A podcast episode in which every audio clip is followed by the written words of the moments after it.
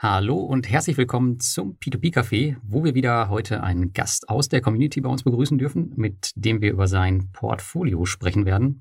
Und ich glaube, von, von ihm können wir eine Menge lernen, denn er ist mit mehreren 100.000 Euro in P2P-Kredite investiert, so wie ich das verstanden habe. Und in der Community ist er auch bekannt, weil er ähm, monatlich immer seine Übersichten postet, ähm, was er so eingenommen hat mit seinem Portfolio. Aber erstmal herzlich willkommen, Oliver, bei uns im P2P-Café. Danke für die Einladung. Und was wäre das P2P-Café natürlich ohne unseren äh, Plattformsammler Thomas? Der ist natürlich auch wieder dabei. Hallo Thomas. Hallo, grüß euch. Aber bevor wir jetzt äh, mit und über Oliver sprechen, ähm, fangen wir natürlich wieder an mit unseren persönlichen P2P-News, was so passiert ist bei uns. Aber Oliver, hier kannst du natürlich auch schon einhaken und dich beteiligen, wenn dir, ähm, wenn dir irgendwas einfällt. Aber wir fragen jetzt erstmal den Thomas, was bei ihm so los war. Konntest du deine Geldgier während der P2P-Café-Pause im Zaum halten oder war es ganz schlimm bei dir? Ja, ganz schlimm. Ich habe ganz viele neue, ich habe überhaupt keine neuen Plattformen eingesammelt. Also von daher, nach Monefit war Feierabend. Da war, wir müssen uns ja bei alte Plattformen unterhalten, so wie wir gerade vor kurzem uns über Lande unterhalten haben im 10 in 10 ne? und da durchgegangen sind durch das ganze Thema. Und ja, ich glaube, es ist eine Folge, die sich alle anhören sollten, die da investieren oder auch vorhaben zu investieren. Ne? Ja, ich habe es mir heute selber nochmal angehört und selbst beim Anhören fand ich es nochmal richtig gut. Aber ich wusste gar nicht, dass Lande schon eine alte Plattform ist. Ich meine, die sind jetzt anderthalb Jahre alt oder zwei. Dass das schon als alte Plattform durchgeht. Ja, naja, sagen wir mal so alt im Sinne von nicht ganz frisch geschlüpft. Ne? Ja. Ja, nee, aber ich glaube, das, das ist schon das ein oder andere spannende Thema noch bei Lande. Die Geschichte, die von vors Gericht kommt und ja auch die, da die Ausfälle, die da ansteigen. Aber ich fand auch das Thema Inflation und dass das Risiko eben vielleicht dort nicht ganz so hoch ist wie jetzt bei einer Estate Guru durchaus interessant. Und daher hört rein, wir machen es in die Shownotes rein. Mhm. Oliver, bist du da auch investiert oder bist du gar nicht bei Lande?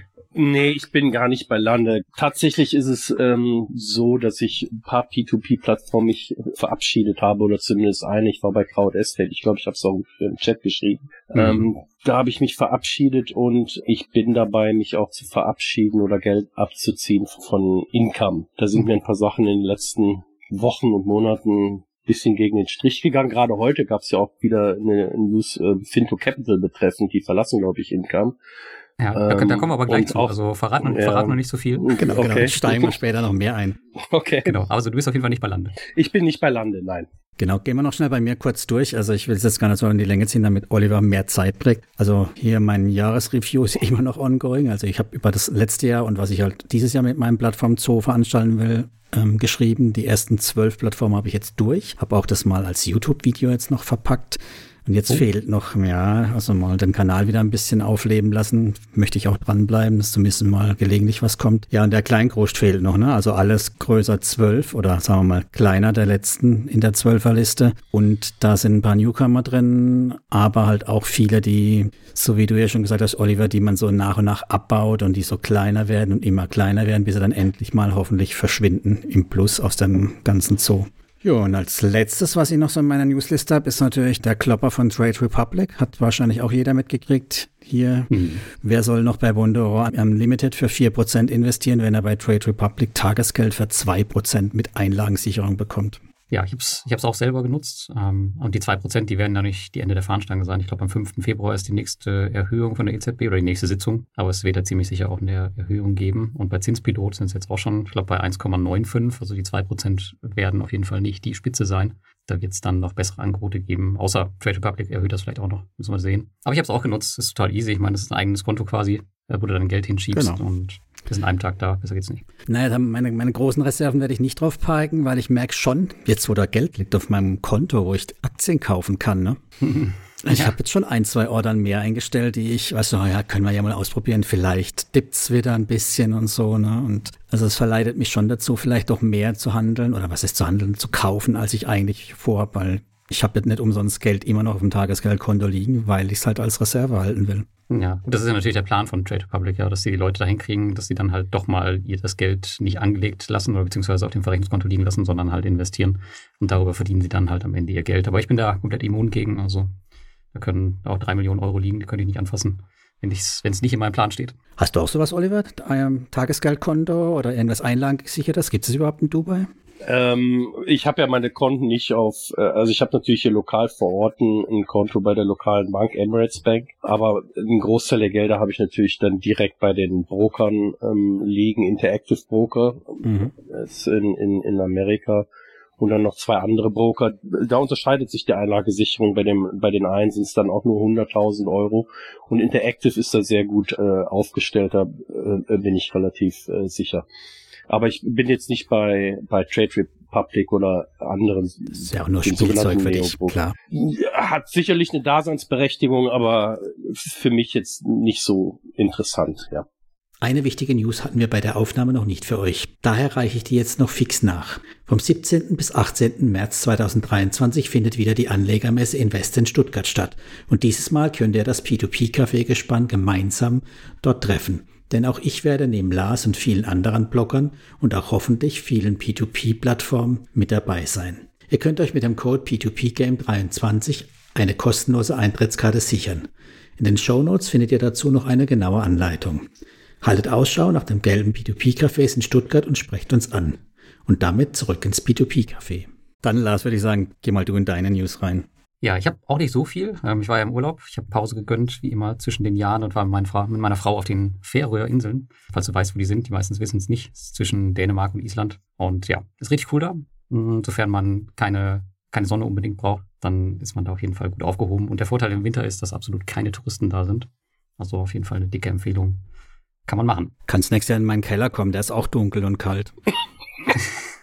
Aber gibt's doch nicht so viel frische Luft, nehme ich mal an. Doch, ich kipp's Fenster für dich. ja, überlege ich mal. Mal gucken, wie viel Geld ich am Jahresende noch übrig habe für Urlaube. Ja, ansonsten habe ich meinen Plattform-Portfolio-Rückblick äh, veröffentlicht für das Quartal 4 mh, 2022. Und da sind auch zwei Plattformen bei mir rausgeflogen, und zwar Neo Finance und Bonster. Äh, bei Bonster ist halt irgendwie das Problem. Also ich meine, Thomas, du weißt es ja, wir haben letztes mhm. Jahr so oft mit denen gesprochen und denen so viele Anregungen gemacht, aber gefühlt ist nichts passiert und ich traue der Plattform da einfach nicht über den Weg. Also ich will da nicht einen größeren Betrag anlegen. Äh, da hätte ich kein gutes Gefühl bei. Und die andere Plattform, die rausgeflogen ist, das ist Neo Finance. Ist echt eine coole Plattform. Schon lange dabei, seriös, keine, keine Frage. Aber es ist mir einfach zu viel Arbeit. Und auch da ist das Thema, ich würde schon viel mehr Geld dort anlegen, aber es, du kannst es halt gar nicht, weil gar nicht das Angebot da ist. Also selbst meine, weiß nicht, 3000 Euro, die da lagen, da hatte ich schon echt zu tun, die immer unterzubringen. Zumindest in den Krediten, die ich haben wollte. Wollte ich gerade sagen, du kriegst schon unter so A-Kredite mit 8% oder so oder 9, die halt auch ausfallen können. Hm, ja. Das ist nicht so genau. prall, ja, das stimmt. Es gibt, es gibt, ja die schönen A Plus, ja, mit voll Buyback, genau. die man genau. da ja auch kriegen kann. Und die sind natürlich sehr, sehr rar gesät. Ja, ja, aber halt auch zu geringen Konditionen. Also ich bin auch noch bei Neo Finance, lasse es auch laufen, aber ich krieg mit meinem Auto-Invest auch faktisch fast gar nichts gerade. Das ist sehr schade, weil eigentlich mag ich so eine Plattform-Typ. Ja, ich fand sie auch cool, aber man darf sich halt auch nicht in die Investments verlieben, deswegen musste das weichen.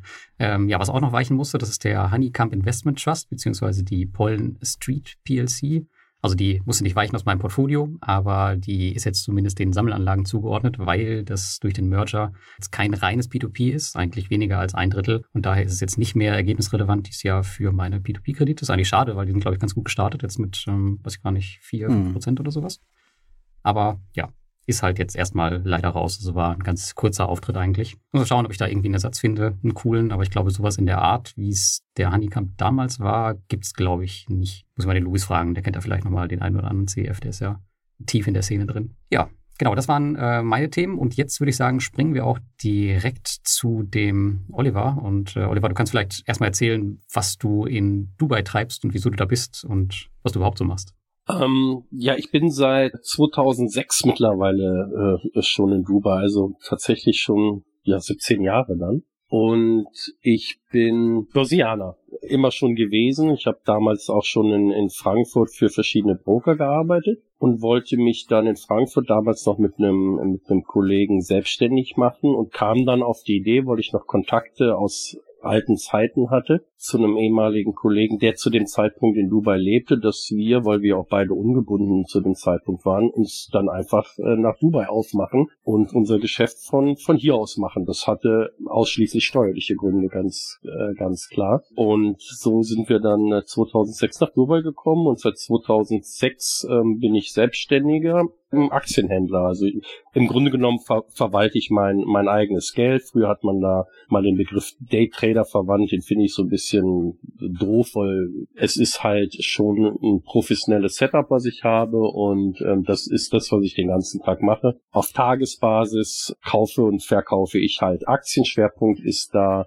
sind da die US-Aktien und ich habe einen Ansatz, das ist so ein Mean Reverting äh, Arbitrage Ansatz, den ich äh, verfolge. Und ich fahre keine Position overnight. Und ähm, das ist das, was ich hauptsächlich mache. Und im, wie soll ich sagen, im, im, im Nebenberuf oder über die Jahre hat man natürlich ein bisschen bisschen Geld beiseite legen können, bin ich halt äh, investiere ich langfristig in verschiedene in verschiedene Dinge, unter anderem in, äh, in P2P, wobei P2P als letztes zu meinen Anlagen hinzugekommen ist, seit um 2019 circa bin ich, bin ich da aktiv, Ende 2019. Also rechtzeitig vor Covid. Also zumal dein Hauptjob ist quasi Chart und hat überhaupt nichts mit äh, hier mit Großanalyse zu tun, in dem Sinne von jetzt Trader. Ja, genau, ja. also mein, mein, Haupt, mein Hauptjob ist tatsächlich ähm, Trading. Also ich, ich kaufe, verkaufe Aktien auf, auf, auf Tagesbasis äh, und versuche äh, da möglichst einen, einen Gewinn zu erzielen. Um das jetzt mal in ganz einfachen Worten äh, zu beschreiben. Ich nutze verschiedene Tools für. Ich habe natürlich ein, ein Bloomberg-Terminal. Mhm. Ich arbeite eng mit einem Programmierer zusammen. Das ist ein, ein, schon ein, ein recht ein statistischer Ansatz, den ich fahre. Also ich nutze äh, Volatilitäten, implizierte Volatilitäten und, und Standardabweichung und solche Sachen. Aber äh, ein Großteil ist auch, ich würde schätzen, so 40, 45 Prozent ist, ist, ist diskretionär. Und ja, das ist das, was ich den, den, den ganzen, den ganzen Tag mache. Ja. Und in der Freizeit dann Fundamentalanalysen, ne? Ähm, Fundamentalanalysen würde, ich würde ich es nicht nennen, weil ich ja mich da, die sind relativ beschränkt. Also wenn ich mich, ähm, um jetzt den Schwenk zu machen zum, zum langfristigen Investieren, da schaue ich mir natürlich auch fundamental äh, eine, einige Dinge an, aber ich analysiere, analysiere die Dinge nicht, nicht, nicht, nicht zu Tode oder ich überanalysiere die Dinge nicht. Wenn ich jetzt einen Bond kaufe von einer Philip Morris, ist die, ist die Idee, wenn der Bond fünf Jahre läuft, ist Philip Morris in fünf Jahren pleite, ja oder nein? Mhm. Ja? Mhm. Also ich muss da jetzt nicht die Bilanzen der letzten Jahr, äh, zehn Jahre mehr anschauen. Das ist ein relativ einfacher Ansatz, aber das spielt natürlich, das fundamentale Analyse spielt natürlich bei den langfristigen Investments schon eine Rolle, aber ich übertreibe es nicht. Kitzelt dich deswegen so, weil natürlich für uns sehr interessant ist, wenn du so fundamental hinguckst, guckst du bei den P2P-Plattformen genauso hin. Ne? Teilweise, äh, natürlich nicht genauso. Das hat natürlich auch damit zu tun, dass ich deutlich weniger Zeit für, für das Income-Investing aufwende. Insofern schaue ich mir natürlich die einzelnen P2P-Plattformen an, wie die aufgebaut sind, ähm, wer dahinter steckt, ob die reguliert sind äh, oder nicht und natürlich die einzelnen Anbahner. Aber ich gehe da nicht ganz ins Detail in die Fundamentalanalyse. Das, äh, das mache ich nicht. Da versuche ich über entsprechendes äh, Diversifizieren da mein Risiko äh, gering zu gering zu halten. Mhm. Lass du das ja noch ein paar Grundsatzfragen, bevor wir jetzt ins Portfolio direkt reingehen, was er so hat, ne? Ja, genau. Also erstmal würde mich gerade bei deinem Tag interessieren. Also stelle ich mir das so vor, du sitzt äh, vor deinem Rechner und hast da deine, deine neuen Bildschirme, die alle mit bunten Charts blinken und dann bist du voll gestresst vom, vom Bildschirm acht Stunden lang? Oder wie, wie kann ich mir so einen Tag vorstellen? Das würde mich mal interessieren. Ja, hast du schon, äh, also das mit den neuen Bildschirmen waren Volltreffer, die habe ich tatsächlich. ähm, und äh, das ist nur für, für die Informationsseite und, und zum Handeln habe ich dann noch, noch ähm, um, um separate zwei recht große Schirme. Ja, mein Tag fängt an, indem ich mir anschaue, was äh, in der Nacht passiert ist. Also ich sagte ja gerade, äh, Schwerpunkt sind äh, amerikanische Aktien, speziell jetzt gehen wir ja gerade wieder in Amerika Richtung Earnings Season und viele Unternehmen berichten natürlich nach Marktschluss. Also da ist natürlich, gehört zu den Hausaufgaben natürlich, mich zu informieren, welches Unternehmen hat welche Zahlen gebracht Oft äh, hat es natürlich Einfluss auf äh, Unternehmen, die in der gleichen Branche tätig sind. Oder wenn Apple berichtet, sind natürlich die Zulieferer auch speziell im Fokus. Und da versuche ich natürlich einen, einen, großen Überblick oder einen groben Überblick äh, zu bekommen. Teil äh, der Vorbereitung ist natürlich auch, mir anzuschauen, was in, in anderen Märkten passiert ist, in, schwerpunktmäßig eigentlich in, in den japanischen Märkten dann. Und auf der Basis bilde ich mir eine Meinung und versuche dann so gut vorbereitet zu sein, wie es geht. Aber ähm, oft kommt alles anders, äh, als man denkt. Also man muss da sehr, sehr offen und nicht mit starrer Meinung ähm, in den Handelstag gehen. Und dann, ja, und dann schaue ich mir die einzelnen Unternehmen an, die einzelnen Aktien. Ich habe ein recht großes Universum, also ich cover äh, mehr als 15.000 Aktien und überlege mir dann, ob ich einen Trade mache oder nicht. Und das, da gibt es natürlich bestimmte Bedingungen. Ich sagte ja gerade, das ist ein, ein Ansatz, der statistisch basiert ist. Also wie ich eingangs erwähnte, ich schaue ich auf äh, implizierte Volatilitäten und Standardabweichungen im Verhältnis zu den Future-Märkten und ich suche halt nach falsch gepreisten Aktien und wenn die nach meinen Kriterien und nach meiner Analyse falsch gepreist ist, kaufe ich oder verkaufe ich die, also nehme dann entsprechend die Gegenseite ein des Kontrahenten. Mhm und versuche dann äh, halt Richtung Markteröffnung Amerika die Position spätestens dann, wenn möglich, schon auf den Vorbörsen zu schließen. Mhm. Recht, okay. recht simpel. Und das, das dein, dein Gap ist dann nicht so, ich mache Faktor 100 oder so, sondern wenige Promille, Prozent oder sowas dann, oder? Ich rechne nicht in, in Prozenten oder Promillen mein mein Tagesziel oder mein, mein Profitansatz ähm, misst sich in, in Standardabweichungen. Also mein, in der Regel versuche ich äh, pro Trade zwischen 0,6 und 2 Standardabweichungen zu verdienen. Wo ein Prozent, ein Prozent Bewegung in einer Netflix ist halt was anderes als ein Prozent Bewegung in einer, keine Ahnung, in einer super konservativen Aktie. Mhm. Ja, deswegen äh, löse ich mich von, von diesen Prozentangaben, sondern schaue mir halt Standardabweichungen auf, weil, weil dann kann ich es halt in mein Modell halt auch gießen, was halt statistisch ist. Mhm, mhm. und hab da, hab da einen, einen, einen besseren und einen generellen, generellen Ansatz. Basis des Ganzen ist halt, dass ich behaupte oder sage, dass Aktienrenditen halt normal verteilt sind. Ja, also ja. die bewegen sich den ganzen Tag, äh, was weiß ich, zu 68 Prozent in, innerhalb äh, von XY. Und was XY heißt, ziehe ich halt an, äh, sehe ich, sehe ich anhand der implizierten Volatilitäten. Deswegen, wie ich sagte, ähm, ich gehe nicht auf Prozent, ich gehe auf, auf Standardabweichung. Also wenn eine, eine Aktie hat zum Beispiel eine implizite Volatilität von 10 Prozent und eine nur von zwei, die muss man natürlich unterschiedlich unterschiedlich handeln. Ja. Es ist äh, insofern ein relativ dynamischer Ansatz, der aber doch eine statische Komponente hat, wenn man will. Also ich wollte eigentlich eher so wissen, hast, war das durch den Tages-Big Bang, der dir das Ganze rettet, oder sind es immer nur so kleine Dinge, die du abschöpfst? Das, äh, das kommt drauf an, also es äh, kommt drauf an, was der Markt mir zur Verfügung äh, mhm. Ähm, äh, stellt. Wir hatten Tages-Big Bangs in 2020 am laufenden äh, Meter sozusagen. Okay. Wir hatten, äh, wir hatten Tages-Big Bang, als der Ukraine-Krieg ähm, losging, da das, das war äh, un, unglaublich. Das ist aber natürlich nicht, äh, nicht die Regel. Es gibt natürlich während der Earnings Season gibt es natürlich ähm, auch äh, Trades, die sind größer. Mhm. Ähm, da ist, äh, hat, haben Trades ein, ein, ein größeres äh, Risiko. Aber in der Regel sind es eher kleinere Trades. Da kann man dann diskutieren, was ist klein, was ist groß, aber das müssen wir ja nicht vertiefen. Nee. In der Regel sind es, sind es mehrere Positionen, zwischen 10 und 15 Positionen untertägig, die ich aufbaue und dann wieder schließe. Mit den erwähnten Tages-Big Bangs, wie du sagtest, ja. Okay. Gut, bevor Gut. wir da jetzt äh, zu, zu sehr, glaube ich, abdriften. Genau, jetzt wollen alle äh, Trader werden da draußen. Ja, und hier äh, Leute auf falsche Gedanken bringen. Kommen wir mal zu deinem Einkommensportfolio, was du dir, ja. ähm, du hast gesagt, hobbymäßig aufbaust. Was ist, ein, was ist das Ziel denn des Portfolios? Also was willst du damit zukünftig erreichen mit deinem, mit deinem Hobby? Naja, gut, es ist natürlich, ähm, ich, ich glaube, streichen wir das Wort Hobby und ersetzen es durch nebenberuflich. Naja, gut, das Ziel ist halt, das Traden ist halt wirklich sehr anstrengend. Ich mache es ja auch schon, schon mehrere Jahre und habe nun auch wirklich viele Krisen von der Finanzkrise bis Covid und so weiter, Ukraine-Krieg mitgemacht. Es ist halt sehr anstrengend und man sitzt halt den ganzen Tag vom, vom Rechner und deswegen möchte ich halt mir ein passives Einkommen generieren ja, oder möglichst passives Einkommen. Also mhm. Ziel ist natürlich, da entsprechend so viel Cashflow zu generieren, dass man da sehr, sehr bequem gutes Leben von führen kann. Das war der Grundansatz oder ist immer noch der Grundansatz. Und mein, mein Ziel, ähm, so hatte ich es definiert von, von ein paar Jahren, war, dass ich hinkomme, irgendwo im Bereich 25 bis 30.000 Euro im Monat an passiven, in Anführungsstrichen, Einkommen zu generieren, in Summe über verschiedene Assetklassen. Ja, das ist schon ein Sümmchen. Dubai ist teuer. Ich glaube, glaube, Dubai kann auch günstig sein, aber vielleicht lebt Oliver einfach nur teurer. Dubai ist teuer, ja. Ähm, äh, Völlig fein. Jeder, äh, äh, es geht ja nicht darum, ähm, ähm das Geld zu verbraten im Monat. Hm. Erstens habe ich einen bestimmten Prozentsatz im Kopf, den ich auch wieder anlege, einfach auch äh, um die Inflation äh, erstens zu schlagen und zum Zweiten in interessanten Marktumfeld halt äh, günstiger einzusteigen.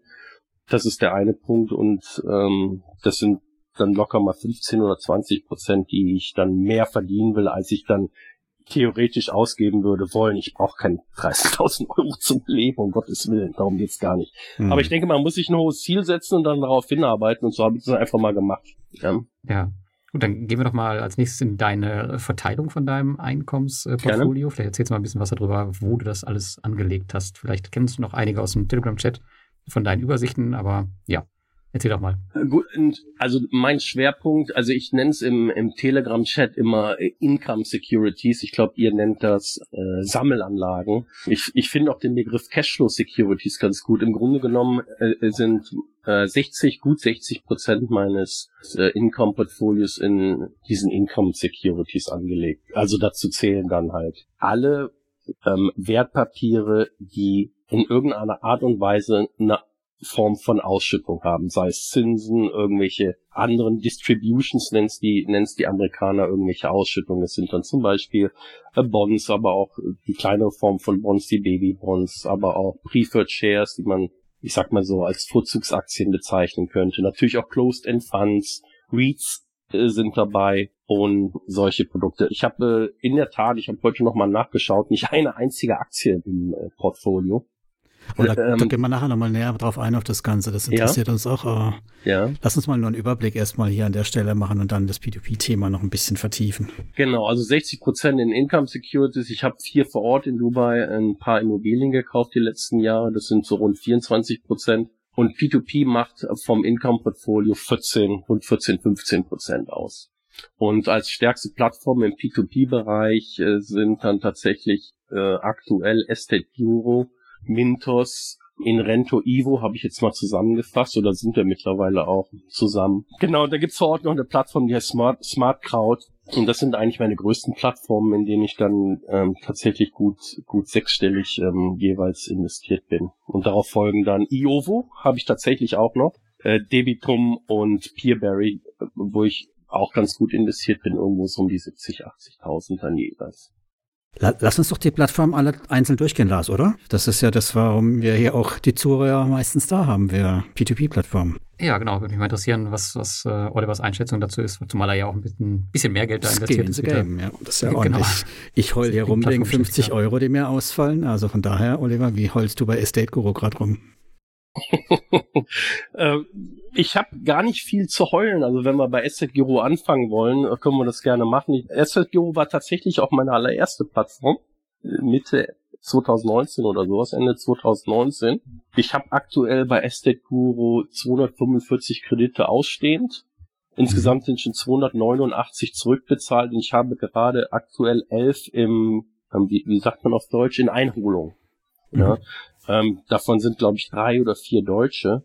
Ansonsten habe ich gar nicht viel zu meckern bei, bei, bei Seku. Ich bin mit der Plattform soweit zufrieden. Die deutsche Seite, okay, äh, da haben alle unsere Meinung zu, das hätte man durchaus besser machen können. Hast du die gemieden ähm, oder hast du tatsächlich auch, so wie der Lars, Schrotflinte und alles mitnehmen? Ähm, ich, ich, ich hatte die nie in meinem, ich habe eben bei Auto, äh, bei Assetco mache ich auch Auto Invest. Mhm. Ich hatte die Deutschen und die Finnen nie im Auto Invest. Mhm. Die deutschen Kredite kamen ja immer so ein bisschen äh, komisch vor mit mhm. ihren Castle-Finanzierungen da.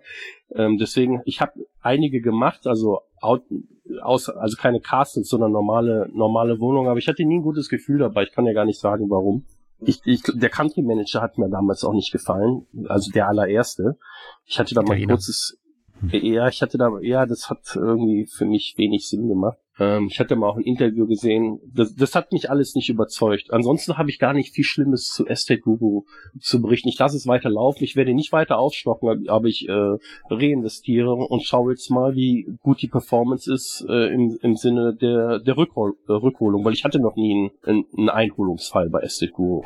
Wie ist denn dein Cashflow monatlich? Ist der relativ glatt? Weil ich hatte es mit dem Lars letztens erfahren. Der Lars hat ein bisschen sich beklagt, dass Cashflow so extrem unregelmäßig ähm, ist bei Estate Guru für ihn. Der ist jetzt seit, ich schau mal eben, ich habe gerade Estate Guru auf, der ist jetzt seit Juni 2021 immer so bei mir so zwischen 700 und 1000. Ob man das jetzt ja, schwankt schon ordentlich, ja. Es schwankt, schwankt schon, schwankt schon ordentlich, ja. Mhm. Also da waren natürlich auch ein paar Full Bullet Loans dabei.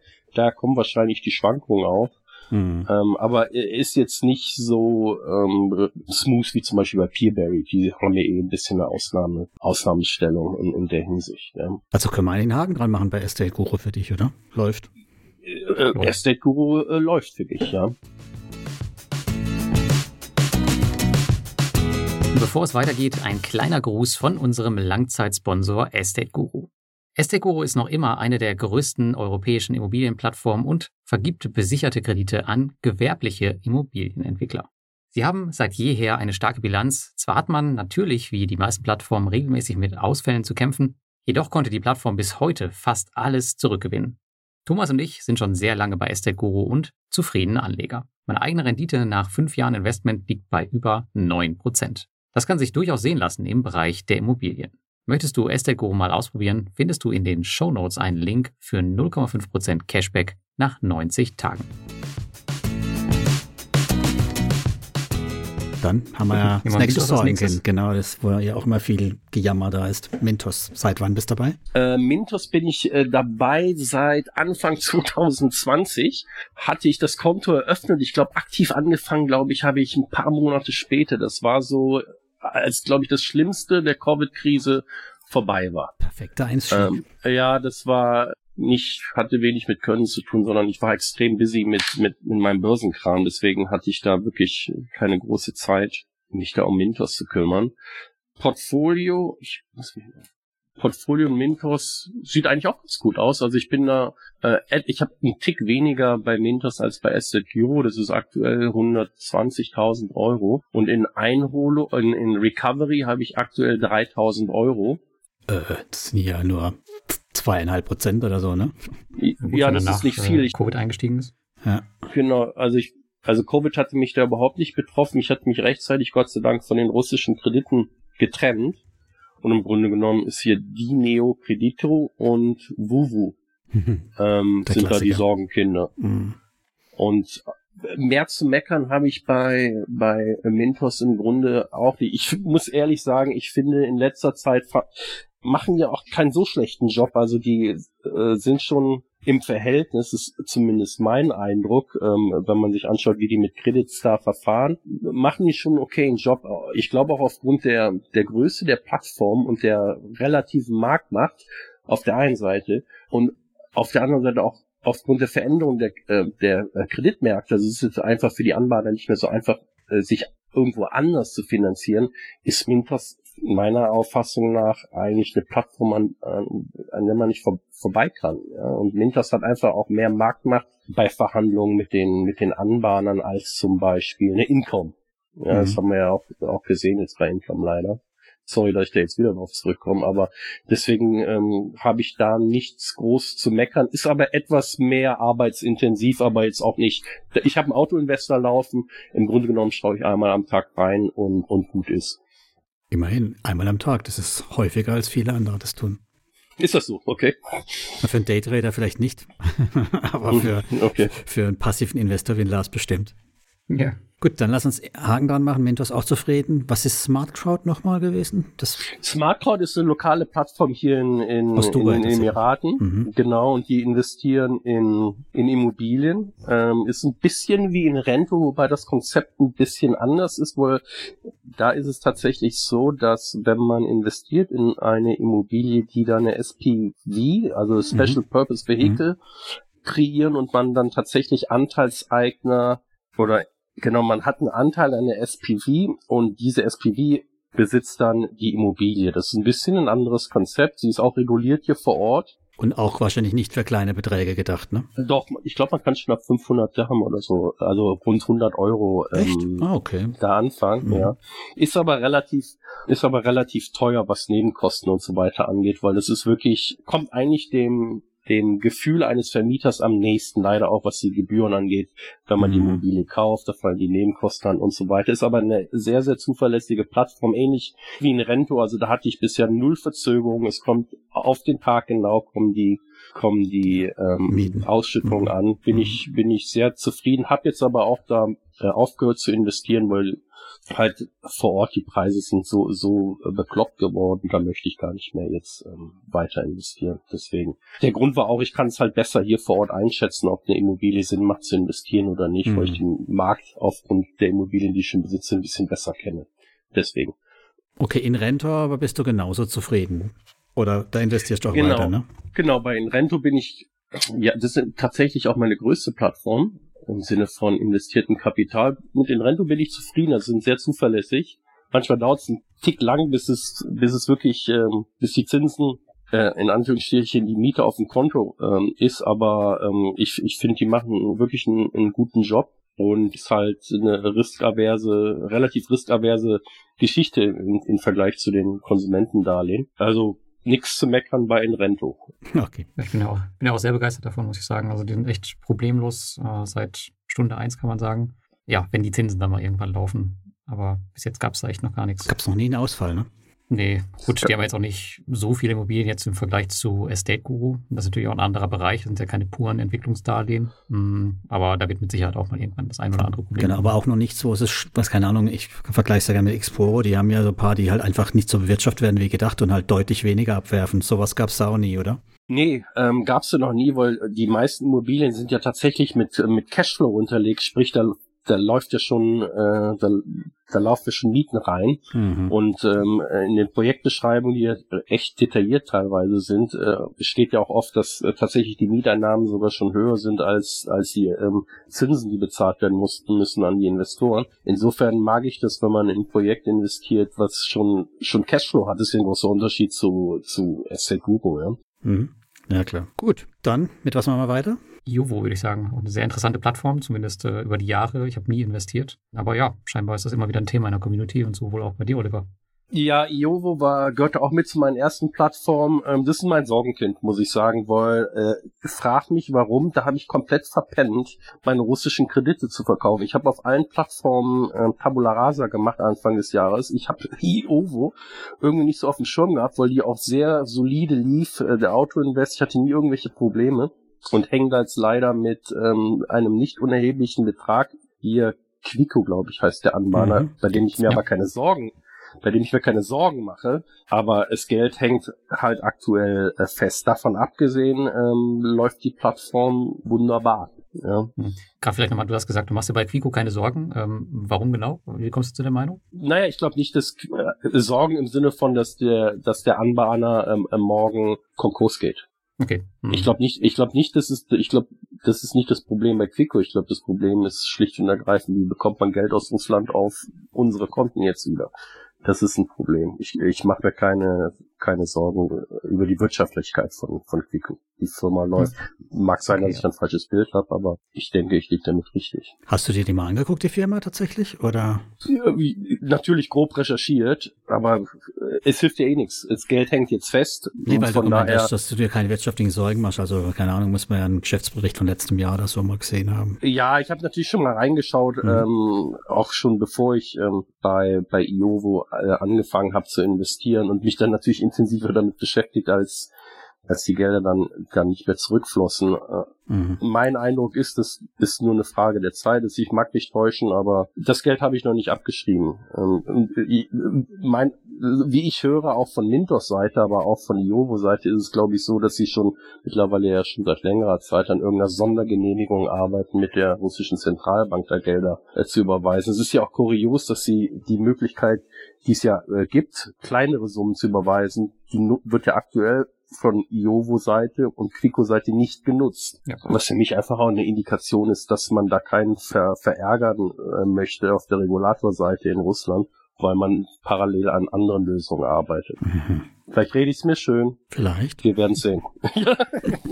Ja, was man bei Iovo auf jeden Fall, glaube ich, noch sagen muss, ist, dass es ja, also viele sehen das immer als Marktplatz, aber das ist ja ähnlich wie bei Peerberry, dass da ja viele Kreditgeber ja. zu der Gruppe selber gehören, aber dieses externe ja. Portfolio, das heißt Quico und ich glaube noch zwei, drei, vier andere, das ist ja wirklich katastrophal von der Performance her. Und da muss man echt aufpassen, weil das machen die ja nicht transparent oder so. Auch die, die Ausfälle sind überhaupt nicht transparent. Also, weiß ich nicht, EUWO war immer aus dem Grund ein No-Go für mich.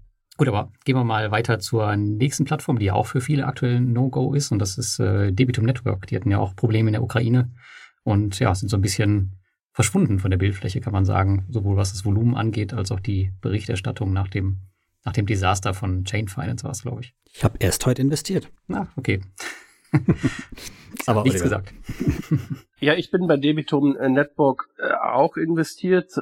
Aktuell knapp 80.000 Euro. Ich habe da auch Russland vermeiden können, Gott sei Dank.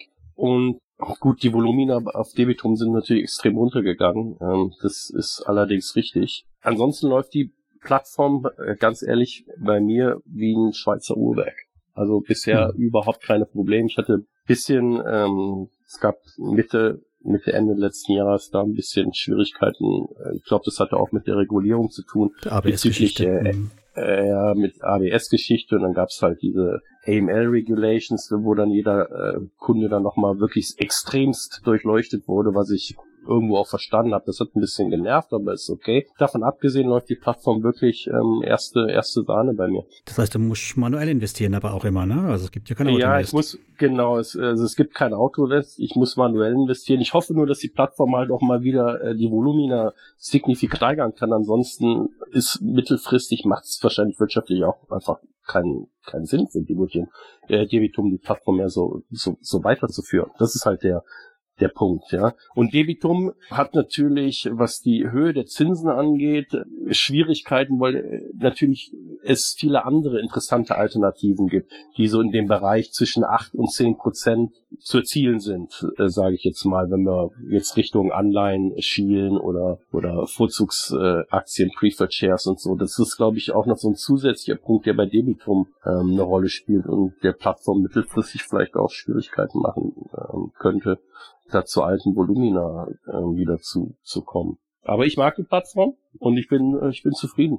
Ich finde das gerade sehr beachtlich, was du äh, so im Nebensatz erwähnt hast, ähm, weil du meintest, da gab es diese strikten AML-Prüfungen. Ich meine, du schiebst ja wirklich hohe Summen auf den Plattformen und ähm, ja, für dich ist das halt so ein Ding, muss halt gemacht werden. Aber das ist ja ein Thema, was in der Community ein extremer Aufreger ist bei Kleinanlegern, dass die halt ihre Gehaltsabrechnungen irgendwie ins Baltikum hochladen müssen und dass das für Frechheiten sind. Und du sagst so, ja, ist halt so, finde ich, äh, finde ich beachtlich. Und das ist auch vielleicht ein Zeichen hm, nach draußen, dass man sich vielleicht auch immer mit den, mit den wichtigen Sachen beschäftigen soll und äh, nicht ja, sich über Sachen zu beschweren, die man am Ende eh nicht ändern kann. Also es gibt ja nur die Option, entweder man macht das halt und investiert weiter oder man verlässt halt die Plattform. Aber diese Diskussion finde ich immer doch teilweise sehr amüsant in der Community ja, man kann nicht auf der einen Seite nach Regulierung rufen und dann bei den genau. Konsequenzen genau. anfangen ähm, zu nölen. So, so, funktio so funktioniert das halt nicht. Und es ist halt wie beim äh, Security-Check am Flughafen. Am Ende ist es für alle Beteiligten von Vorteil, denke ich. Ähm. Also mhm. ich habe keinen Bock, mit irgendwelchen Geldwäschern auf einer Plattform zusammen zu investieren. So muss man das halt einfach sehen. Und insofern genau. ist es äh, ist es ist es okay. Ja, so ist es nämlich. Also ich bin da auch mal extrem transparent. Ich, ich schicke denen immer direkt meinen Steuerbescheid vom letzten Jahr und dann dann ist meistens das Thema durch. Ja, aber das wollen ja die meisten gar nicht. Also die wollen ja alles schwärzen und bloß keine Beträge und keine Namen, gar nichts. Aber mir ist es auch total wumpe. Ich habe da auch die Erfahrung gemacht, also ist ja nicht nur Debitum, da, da kommt ja auch ja, Mintos und was weiß ich, Transferwise, Interactive Brokers, die wollen natürlich alles, ich bin da, die bekommen von mir immer auch, ja, ja also ich mache da gar, wenn man da anfängt, versucht irgendwie was zu schwärzen oder irgendwelche alten Dokumente sind, das, das, das, das, das führt zu nichts. Meine Erfahrung ist vollste Transparenz und äh, dann ist das Thema in der Regel sehr, sehr schnell erledigt. Ja, die Erfahrung habe ich auch gemacht. Gut, vertiefen wir das nicht weiter. War nur noch mal ein Einwurf von mir. Äh, gehen wir weiter zu äh, Peerberry. Da hast du eben gesagt, die haben eine Sonderstellung bei dir im Portfolio. Eine Sonderstellung ähm, dahingehend, dass sie, äh, was die Ausschüttungen im Monat äh, sind, wirklich ex extrem, extrem smooth. Ja, also da habe ich keine Schwankungen, wie zum Beispiel bei, bei Estate Guru. Ich meine, Peerberry wissen wir alle, die haben einen ganz guten Job gemacht, was halt die Ukrainer die russischen Kredite angeht. Auch da konnte ich mich Gott sei Dank rechtzeitig von Ukraine und Russenkrediten äh, trennen. Insofern war ich da gar nicht gar nicht be betroffen. Und die sind natürlich, was, was den Telegram-Chat angeht, mit der Rita natürlich so quasi 25 Stunden am Tag präsent. Einmalig, ja. ja, es ist unglaublich. Ähm, von daher ist es schon, bin ich, bin ich recht zufrieden, immer, aber auch mit dem komischen Gefühl, dass am Ende des Tages, ja, es ist ja kein Marktplatz, ähm, sondern fühle mich eher wohler auf dem Marktplatz als, äh, an, als auf Plattformen wie, wie Peaberry. Ich bin jetzt bei, bei Peaberry auch mit rund 75.000 Euro oder so investiert. Ich werde es nicht erhöhen. Aber mein Wohlfühlfaktor ist tatsächlich, das wird viele überraschen, äh, mag viele überraschen, bei Mintos größer als bei Peerberry. Klar, bei Mintos, die sind halt nicht von einer abhängig, wenn bei Peerberry halt das Thema an sich anfangen, da weiß man nie so genau, fangen sie nicht an, doch vielleicht was zu verschleiern oder an die Länge zu ziehen und dann knallt's komplett erstens das, dann gab es doch diesen ominösen Umzug nach Kroatien. Äh, ich bin mir nicht so ganz sicher. Das hat ja, glaube ich, auch regularische Gründe. Ich weiß es nicht. Ähm, ich finde die Plattform aber gut und die machen einen guten Job und so weiter, aber ich würde, ich werde dann am besten nicht, nicht hören. Ich bin soweit zufrieden. Alles gut. Hm. Ja, zu Rita, das ist natürlich, ich, ich dachte ja zu Anfang immer, die wären Bot, aber ähm, als ich dann persönlich mit ihr öfter mal geschrieben habe oder auch einen Call hatte, wusste ich dann, die ist tatsächlich die ist echt. immer verfügbar, auch am Wochenende. Also auch wenn du mit ihr schreibst, ist egal zu welcher Uhrzeit. Ich schreibe dir immer irgendwie zurück, als wenn die nicht schlafen würde. Keine Ahnung, was sie mit der, was sie da gegeben haben. Aber auf jeden Fall sehr beachtlich und wahrscheinlich der wertvollste Mitarbeiter des Unternehmens, Mitarbeiterin. So, und, Absolut. Und jetzt darfst du endlich über Income herziehen, Oliver. Ja. Ich kann hier nicht herziehen, ich kann hier nur äh, sagen, es ist ein, Nee, will ich, will ich gar nicht, äh, will ich gar nicht drüber herziehen. Ich hatte es so als Testballon gestartet eigentlich, ähm, vor einem, weiß ich gar nicht, vor einem Jahr oder so. Auch so als, als, sie haben sich ja so ein bisschen dargestellt als Mintos, Mintos Alternative mit mhm. ähm, großen Security Features. Und ich hatte große Hoffnung, dass sie halt den Ausfall von Click und Cache halt wirklich nutzen, um halt ihre Security Features mal zu zeigen, wie sie denn funktionieren. Und ich glaube auch, dass gerade bei Click und Caches äh, möglich gewesen wäre, eben weil es nur so ein geringer Betrag ist. Gefällt mir nicht, wie es, wie es gehandelt wird oder noch immer gehandelt, gehandelt wurde und noch immer gehandelt wird und deswegen ähm, habe ich mich da so ein bisschen, bisschen zurückgezogen. Ähm, du meinst, wir hätten das als Marketingausgabe verbuchen sollen und tatsächlich mal das Ganze durchspielen? Absolut, mhm. absolut. Ja, ja. ja wäre kein Fehler also, wahrscheinlich. Äh, ja, auch die Überkreuzbeteiligung, ist keine Überkreuzbeteiligung, aber die Be Beteiligung des Incomes Management wohl an, an Click und Cash stößt mir auch ein bisschen sauer auf, ganz ehrlich. Das hat mich einfach dann veranlasst zu sagen, hm, dann, ich habe jetzt Teile mal abgezogen, die Hälfte, und bin jetzt wirklich nur noch sehr klein bei Income äh, investiert mit rund 15.000 Euro oder so. Ähm, und schauen wir jetzt mal an, wie das, ja, wie das weitergeht. Ich ich hätte es mir wirklich gewünscht, dass sie, man, man hätte den Fall einfach auch wirklich sehr, sehr nutzen können, marketingmäßig. Ja. Seht, wir haben unsere Features so beschrieben, hier nutzen wir sie und es, es funktioniert. Wie gesagt, es hätte eine, riesen, riesengute Geschichte für Income werden können. So macht's ja Peerberry auch. Die machen ja aus der Not eine absolute Tugend mit ihren mhm. monatlichen Übersichten, wie viel War-Affected Loans da recovered wurden und so. Die machen es sehr gut. Und mhm. das wäre für Income auch eine große Chance gewesen. Leider Vertan leider. Auch Beispiele, auch Debitum damals mit A40 Finance, was wir aus eigener Tasche bezahlt haben, aber da hieß mhm. es auch, es war eine super sichere Plattform. Ist ja heute auch noch, aber äh, das war damals ein super Marketing-Effekt. Äh, du hast gerade gesagt, ja. dir stößt es sauer auf, ähm, dass das äh, Income Management bei ClickCash beteiligt war. Ich da irgendwas nicht oder ist, also sind die sind die Shareholder oder so? Oder was? was? Ja. Ah, wusste ich gar nicht, okay. Mhm. Also laut Income Website. Also äh, ich weiß nur, was auf der Income Website steht und da habe ich halt bei dass jeder einzelne Lohn äh, Anbahner, glaube ich, beschrieben und da stand halt auch, dass der Income Management beteiligt ist, eine passive Beteiligung hat bei Click und Cash. Hm, ja, okay. Ich will gar keine, äh, es gefällt mir halt nicht. Also. Nee, sowas ist immer schwierig, klar. Ja, das ist dann, das ist dann schwierig. Ja, ich will da gar keine großen konspirativen äh, Sachen äh, vermuten, aber es, es, mir gefällt es nicht. Gut, aber ich denke, dann sehen wir doch die P2P-Plattform durch, oder? Damit? Ja, würde ich sagen. Mhm. Aber für dich ja ein Erfolgsthema, oder? Du bleibst ja investiert in P2P-Kredite. Ich, ähm, ja, ich bleibe investiert bei P2P-Krediten. Ich habe ein bisschen, äh, wie ich ja schon sagte, ähm, abgezogen. Ich war bei Crowd Estate allerdings auch immer nur mit so einem sehr kleinen Betrag. Das habe ich auslaufen lassen. Income jetzt, wie gesagt, den Rest werde ich äh, nicht erhöhen. Vielleicht bei bei Inrento, je nachdem, äh, werde ich vielleicht noch ein bisschen, bisschen nachlegen, aber nicht signifikant. Mhm. Ähm, ich werde aber auch nicht abbauen, ich würde es so weiterlaufen lassen, wie es aktuell ist. Für mich funktioniert es ähm, zurzeit ganz gut. Ich, ja. Bist du mit Plus rausgekommen bei Crowd Estate? Ja. Ah, ja. Aber ein kleines. Mhm. Aber ich habe kein Geld verloren, ja. Ja, ist gut. Gut, aber dann lass uns mal auf dein, dein, das, oder dein Schwerpunktthema, was vor allem, denke ich, auch in Lars und bestimmt auch den einen oder anderen draußen interessiert, das Thema Fixed Income gehen. Ja, also Fixed Income habe ich natürlich verschiedene, verschiedene, wie soll ich sagen, verschiedene äh, Produkte, die man, die man so darunter, die ich so darunter summiere. Das sind natürlich die klassischen Bonds. Da gibt's aber noch diese, die, die sogenannten Baby Bonds. Wir hatten es im Chat, glaube ich, mal ganz kurz, ganz kurz bes äh, besprochen und dann natürlich ähm, die sogenannten Vorzugs, Vorzugsaktien, aber auch verschiedene Closed-End-Funds. Das fasse ich je nachdem, wie der Closed-End-Fund aufgebaut ist und wo er investiert, die fasse ich dann halt zu dem großen Bereich äh, Fixed Income zusammen. Mhm. Ist einfach für mich ein, ein, ein Baustein und ähm, sind halt ausschüttende Instrumente überwiegend, was ich bei Bonds, bei Anleihen halt ganz gut finde. Ich habe halt das Versprechen, dass ich irgendwann mein Geld wieder bekomme. Und zwar zu 100 Prozent.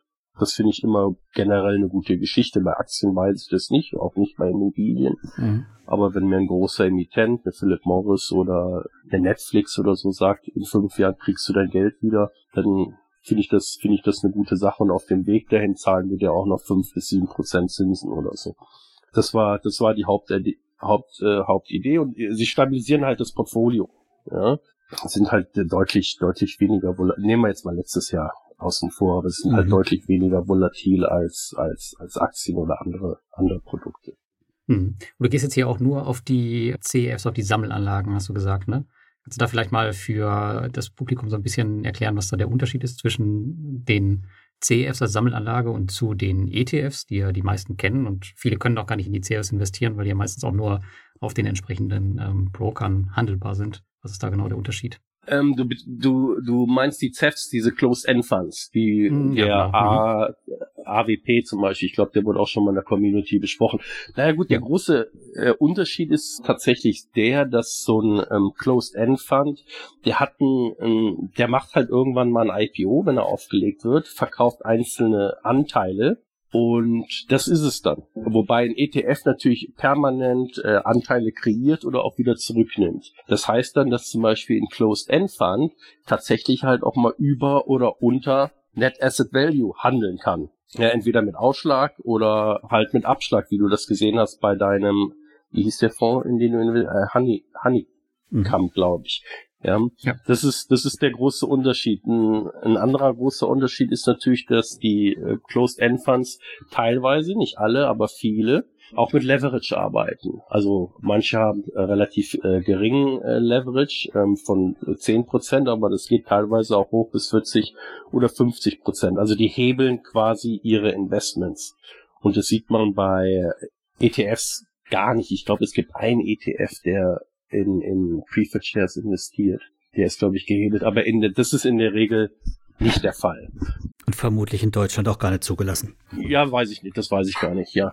Und deswegen ist es ganz, äh, ganz interessant für Anleger, die sich jetzt nicht so mit, mit Margin Trading à la ID oder so beschäftigen wollen, aber trotzdem ihre Investments hebeln möchten, ist es halt interessant, wenn man dann zum Beispiel einen Closed-End-Fund kauft, weil da ist, hat man quasi das Fremdkapital oder den Hebel, wenn man so will, eingebaut. Grundsätzlich sind halt Closed-End-Funds ausschüttungsorientiert, ja, und deswegen äh, sind die sehr beliebt bei in Amerika bei den bei den Income Investors oder auch bei den Leuten, die bei den Rentnern. Ja, das ist halt ein typisches Winkel, was viele im Portfolio haben, einfach um ihr um, um ihre Ausgaben äh, zu decken. Äh, ETFs sind ja auch nicht automatisch alle ausschüttend. Ja die Shownotes packe ich auch noch ein paar Erklärungen, ein paar Links rein, wo dann, wer das vertiefen will, das Thema sich dann nochmal nachlesen kann. Was soll Leverage, ob die reguliert sind, was mit den Steuern auf sich hat. Alles in den Shownotes, brauchen wir jetzt nicht hier vertiefen. Ja, ich finde auch die CEFs sind auf jeden Fall nicht so ein Fire and Forget Investment wie jetzt die ETFs. Das muss man sich auch irgendwie klar machen, weil das sind ja meistens so, man sagt ja dazu äh, Index-Schmuser, die irgendwelche Indizes abbilden.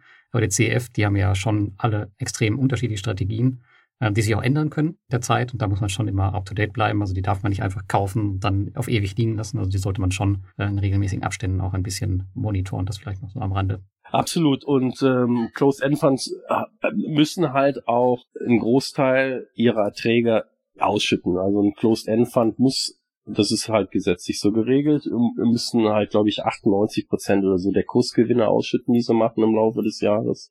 Und ähm, das ist eine, bei, im, im Bereich von ETFs, gibt es halt ausschüttende, thesaurierende und, und solche Geschichten. Das ist äh, nicht der Fall. Darüber hinaus haben Closed-End Funds auch die Möglichkeit, unrealisierte Gewinne auszuschütten. Realisierte müssen sie ausschütten, unrealisierte Gewinne können sie ausschütten. Und das sieht man dann oft, ähm, dann gibt es bei der Ausschüttung so ein Vermerk, das nennt man dann Return of Capital. Da kriegen ganz viele Anleger dann Angst, äh, jetzt kriege ich mein eingesetztes Kapital wieder, das macht ja gar keinen Sinn. Das ist aber oft der Hintergrund, dass halt unrealisierte Gewinne ausgeschüttet werden. Aber wie bei allen Investments muss man natürlich und nicht nur bei Closed-End Funds, sondern auch bei ETFs natürlich ein Auge drauf haben, speziell bei ETFs, wenn man so in Branchen oder Sektor-ETFs oder sowas geht.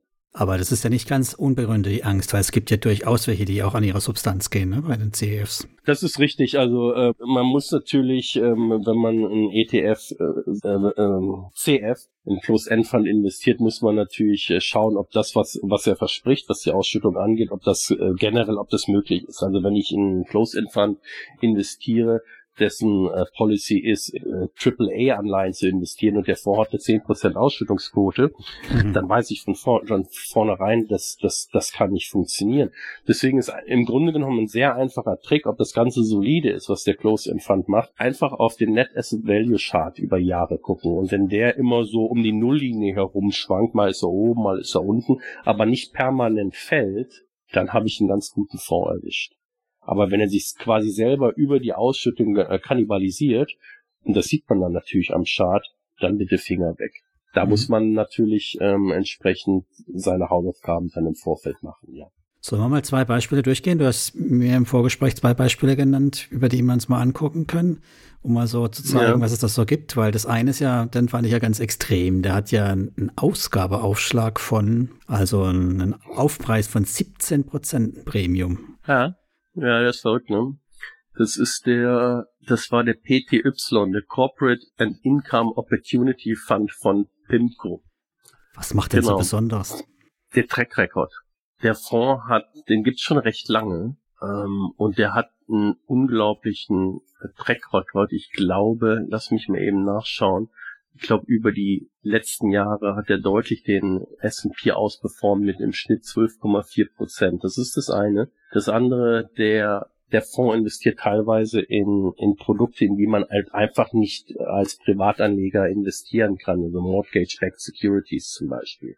Der investiert natürlich auch in normale Unternehmensanleihen und Schuldverschreibungen und so weiter und so fort, aber äh, zum Teil halt auch in Mortgage-Backed Securities und da haben halt Anleger keinen Zugang dazu und mhm. deswegen mhm. handelt der teilweise mit absurd hoher hohem Aufschlag, und was ähm, Jahre, eine gefährlich, ne? was ja, was eine gefährliche Geschichte sein äh, sein kann. Also da muss man wirklich sehr sehr vorsichtig sein und genau wissen wissen, was man da wissen, was man da tut. Trotzdem ist der der ist vom Pimco gemanagt, der der CEF und Pimco ist halt steht für Qualität in dem Bereich.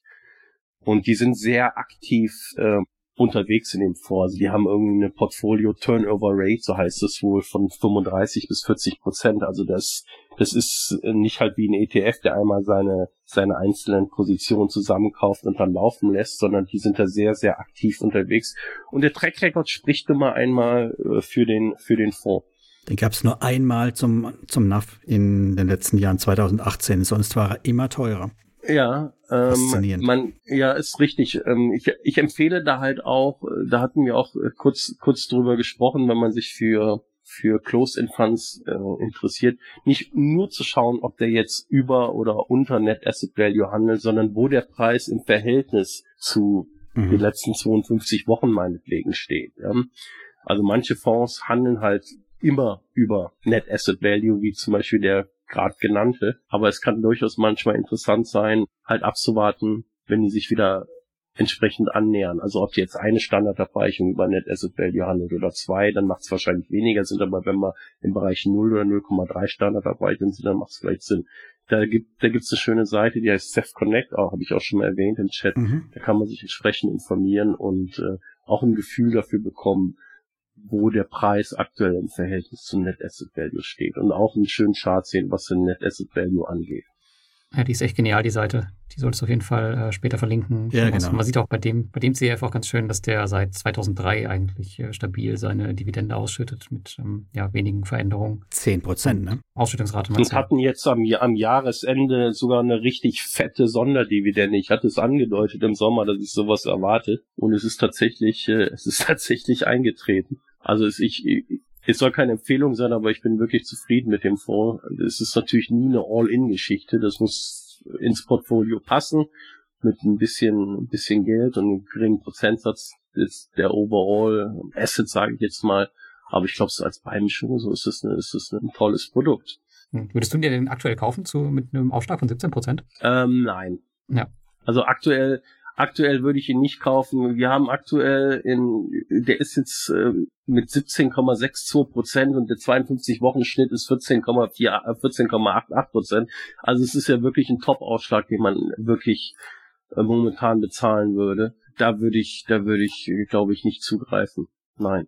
Also es gab, es gab äh, wie so vieles im letzten Jahr, so im Spätsommer, den Fonds auch zu einem, zwar immer noch zu einem Ausschlag, aber zu einem wirklich sehr interessanten Ausschlag, aber da war ja vieles on sale im, im Spät, im Spätsommer, was den Fixed Income Bereich angeht. Aktuell würde ich den bei dem Ausschlag nicht kaufen. Schauen wir uns noch einen zweiten Vertreter an, den dabei stand, würde Lars eher in sein Portfolio legen. Wobei 0,3% Abschlag ist es auch noch gerade die Wumme für einen, für einen Fonds, der eigentlich REITs hält, oder? Der RQI. Ja, das ist der, das ist von Conan Steers, das ist auch eine andere, ein anderer recht bekannte äh, Firma, die in dem Bereich äh, tätig ist und das ist halt, die nennen ihn for Quality Income Reality Fund und so ist es auch, wenn man sich anschaut, welche REITs also investiert in Equity REITs, also nicht in Mortgage REITs, also tatsächlich in Equity REITs, welche Unternehmen Teil dieses ähm, Closed-End Funds sind und man sich ein bisschen mit REITs beschäftigt, da trifft man auf wirklich relativ bekannte Namen, unter anderem Reality Income, das kennen glaube ich viele in der Community, ja. aber auch zum Beispiel American Tower Corporation und so weiter und so fort. Der Fonds arbeitet auch mit Leverage, aber ich glaube nicht so viel, irgendwas in 20 bis 30er Prozent, 28 Prozent ist der aktuelle Leverage. Und ähm, auch eine sehr solide Ausschüttung mit Qualitätstiteln. Also ich, ich mag den auch sehr. Ich habe äh, da auch im Spätsommer letzten Jahres zugegriffen. Wie der jetzt aktuell handelt im Verhältnis vom Discount und das weiß ich nicht, ob das interessant ist. Das ist die sind alle recht teuer geworden. Leider seit Anfang des Jahres hat sich im Fix-Income-Bereich vieles, vieles wirklich sehr verteuert. Das ist aktuell auch nicht wirklich, wo ich jetzt sagen müsste, da muss man jetzt unbedingt morgen ähm, eine Kauforder einstellen. Mhm. In dem Bereich gibt es ja auch einige ja. andere. Also ich habe den auch auf meiner Watchlist gehabt, aber äh, ich hatte mich dann damals für den Aberdeen Premiers Properties Trust entschieden, ähm, der ja auch in einem mhm. ähnlichen Bereich, würde ich sagen, tätig ist. Es gibt noch einen zweiten, den ich dann habe und da fiel der hier leider raus. Aber ja, am Ende tun die alles, was sie, alle das Gleiche, was sie sollen, und zwar ordentlich Cash aufs Konto bringen. Genau. Das ist das, das ist das Hauptziel der ganzen Geschichte.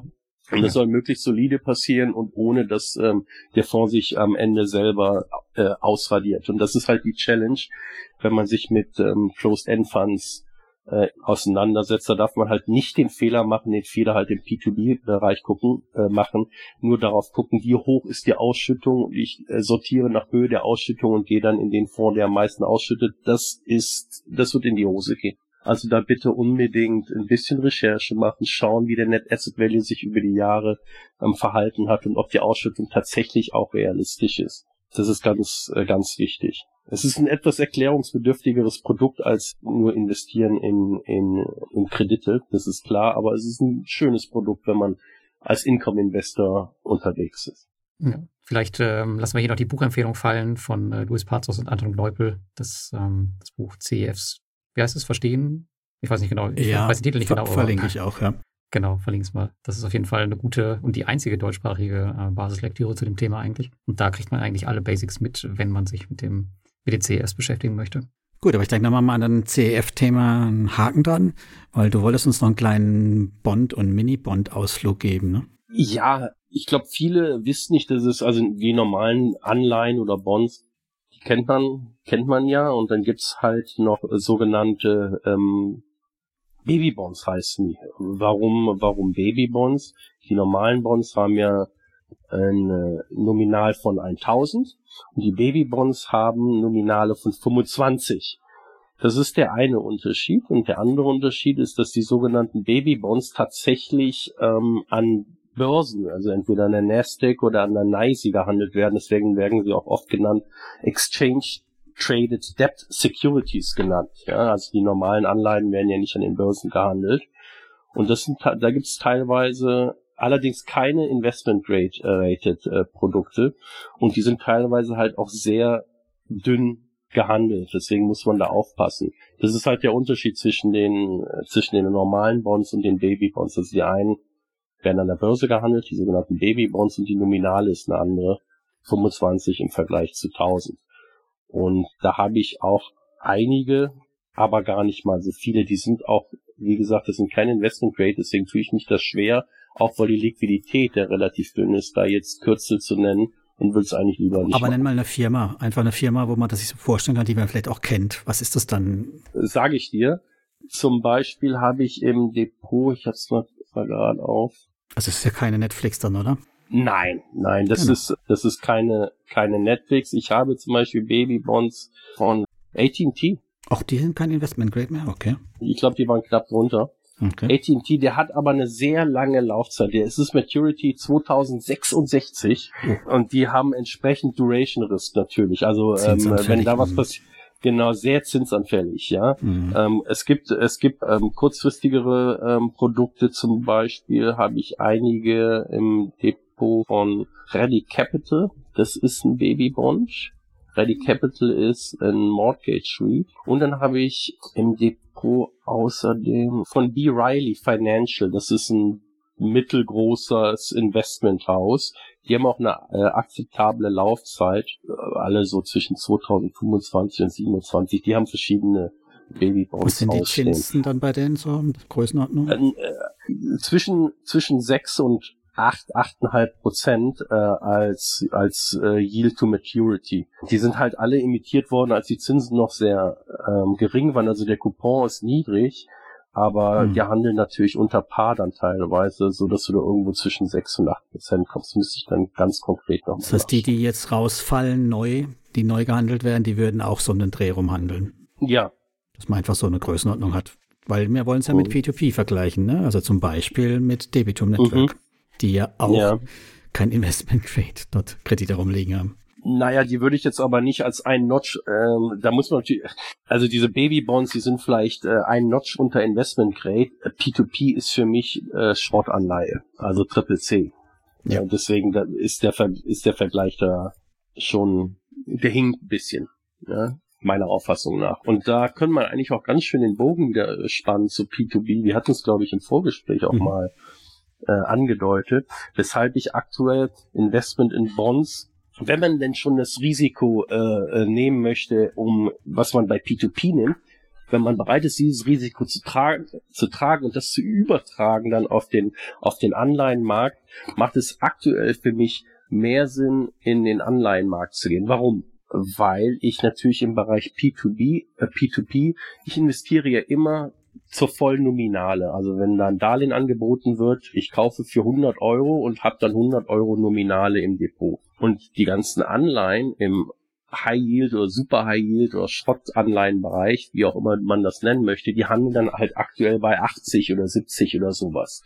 Ja? Mhm. Das heißt, für 100 äh, Nominale bezahle ich nur 80 oder 70 Dollar dann in dem Fall. Und im Falle eines Falles, nämlich wenn ein Default passiert, verliere ich dann deutlich weniger. Also wir können es ja gerne mal durchgehen, wenn wir eine Recovery Rate von 60 Prozent oder sowas unterstellen und wir verlieren dann halt aktuell tatsächlich 40 nominal, dann mhm. verlieren wir beim P2, im P2B-Bereich von den 100, die wir investiert haben, verlieren wir 40, was 40 Prozent Loss entspricht. Ja. Wenn wir aber das mit einem Bond vergleichen, bei dem wir 80 bezahlt haben, wir verlieren tatsächlich 40, dann gehen wir aber nur mit minus 25 Prozent nach Hause. Und das ist ein aktuell entscheidend großer Vorteil. Ich hoffe, es ist klar geworden, was ich damit sagen will. Ich pack's auch in die Shownotes nochmal rein, dass man das sich vorstellen kann. Aber ja. ich denke, das ist ein guter Punkt. Das ist ja auch das Thema innerer Wert von P2P-Kredite, ne? Ja. Also das ist ein aktueller, einfach ein großer Pluspunkt, der aktuell für die, für die Bonds natürlich spricht. Wenn man sich wirklich in diesem High-Yield-Bereich ähm, tummeln möchte. Lass uns noch zum Abschluss überhaupt ein positives Ding zu P2P sagen, weil ich meine, klingt jetzt gerade durch, P2P ist ein schlechtes Geschäft.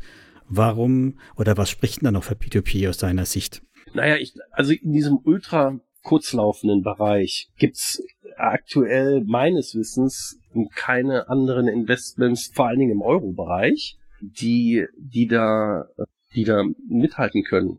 Das ist das eine. Mhm. Ja. Was halt auch für P2P äh, spricht, der Zugang ist, ist äh, recht, recht einfach. Also man hat schnell ein Konto eröffnet. Speziell bei den unregulierten Plattformen ist man tatsächlich halt auch schnell dabei und mit dem Investieren. Es ist ein sehr einfaches Produkt, ein Produkt, bei dem halt auch viele schon, äh, mit dem viele schon in irgendeiner Art und Weise in Kontakt gekommen sind. Darlehen ja, äh, keine Ahnung, beim Hauskauf, beim Autokauf, beim, mhm. äh, beim, Muss beim, beim Dispo. Ja. Genau. Und äh, man muss es nicht groß erklären und es fühlt sich halt auch einfach wirklich gut an, mal auf der anderen Seite zu sein. Ich bin nicht derjenige, der Zinsen zahlt, sondern ich kassiere. Ja? Und das ist so was für, für P2P spricht. Ähm, ich bin gar nicht äh, komplett gegen P2P. Ich glaube, P2P oder die S-Klasse an sich investieren in Darlehen hat eine äh, Daseinsberechtigung. Das kann ich gar nicht in Frage stellen. Ansonsten würde ich das Geschäftsmodell ja der Banken in Frage stellen. Ich glaube aber, dass es teilweise wirklich schlecht, ähm, schlecht gemacht, äh, schlecht umgesetzt wird von der einen oder anderen Plattform. Und ich glaube, dass viele Anleger die Risiken ignorieren aus, aus verschiedenen Gründen, weil ein, ein Grund mag sein, der Zugang ist halt, halt natürlich sehr einfach, es ist ein einfaches Produkt. Dann gibt's dieses Wording Buyback-Garantie und was glaube ich ein großes, ein großer Faktor ist, ist, es gibt keine keine wackelnden Kurse. Also äh, man sieht keine. Der innere Wert ist nie also, zu sehen. Der, der innere Wert ist nie zu sehen. Also äh, der Freitag ist immer gut, wenn die Börse nach oben geht, dann hat man ein tolles Gefühl, mein Depot hat 1,5 Prozent zugelegt. All diese Sachen passieren beim P2P nicht. Es finden keine Kurse statt. Und das ist, äh, das ist so ein bisschen, da werden, wird der eine oder andere Anleger so ein bisschen das Lichtgefühl, da wird so eine falsche Sicherheit, falsche Sicherheit vermittelt. Man kann so ein bisschen sehen, wenn man einen Zweitmarkt hat, ne? Deswegen fand ich den, den Honeycomb halt genau. auch äh, unter anderem auch ganz schön, wo man dann parallel immer so eine Bewertung des P2P-Marktes an der Börse hat und man hat natürlich noch den Zweitmarkt ja. auf einigen Plattformen. Den hast du halt nicht überall. Ja. Dann tritt genau das auf, was du gerade erklärt hast, dass es nämlich ja so eine trügerische Sicherheit gibt, obwohl eigentlich ja im Hintergrund schon das Haus brennt sozusagen. Aber dafür sind genau. wir ja genau. da, Lars, ne? damit wir immer wieder das erklären, was die Risiken sind. Genau. Und deswegen ist es ja ganz gut, wenn ihr beim nächsten Mal uns auch wieder anhört, das P2P der Café. So sieht's aus. Ja, ich glaube, damit sind wir durch für heute, oder, Thomas? Ich denke schon. Oliver, hast du noch ein Thema auf dem Herzen, was wir noch anbringen sollten? Nö, ähm, alles gut bei mir, danke. Dann vielen, vielen herzlichen Dank. War für mich eine super spannende Gerne. Folge. Lars ist wach geblieben, zumindest am Schluss haben wir ihn wieder gehört, also kann es nicht so schlecht gewesen sein. Ich bin zufrieden. Das freut mich. Ja, danke dir für die, für die Einblicke. Ist auch mal cool, ähm, ja, halt mal jemanden kennenzulernen, der ein bisschen mehr in P2P auch investiert und das ähm, auch noch nebenbei so ein bisschen als Hobby ansieht. ist ja auch ganz, ganz nett gewesen, auf jeden Fall die Story. Und ähm, ja, ich hoffe, du bleibst in der Community weiter aktiv und postest fleißig. Deine monatlichen Übersichten sind auf jeden Fall immer super interessant. So, und bevor wir euch hier in den Feierabend entlassen oder wo auch immer hin, ganz wichtig heute, wir haben hier keine Anlageberatung gemacht, das waren keine Empfehlungen, das waren nur unsere Ideen und macht euren eigenen Research. Schaut in die Show Notes, da verlinke ich euch auch ein paar Sachen und bewertet den Podcast und kommentiert bei Lars. So sieht's aus. Besten Dank. Ich danke. Danke. Bis zum nächsten Mal. Ciao, ciao. Ciao, ciao. Tschüss.